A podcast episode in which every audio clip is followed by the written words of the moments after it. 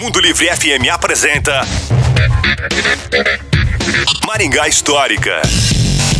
E aí pessoal, tudo bem? Aqui quem fala é o Miguel Fernando do Maringá Histórica. E você conhece a história da implantação da unidade do McDonald's aqui em Maringá? Pois é, ele foi inaugurado em novembro de 1992. Suas operações foram iniciadas sob a gestão da rede. E devido às peculiaridades encontradas na cidade, a busca pelo franqueado se tornou uma missão urgente. Uma dessas dificuldades era enfrentar uma grande concorrência com os carrinhos de cachorro quente do cachorrão aqui em Maringá. Pois é, quem imaginaria o McDonald's concorrendo com o cachorrão?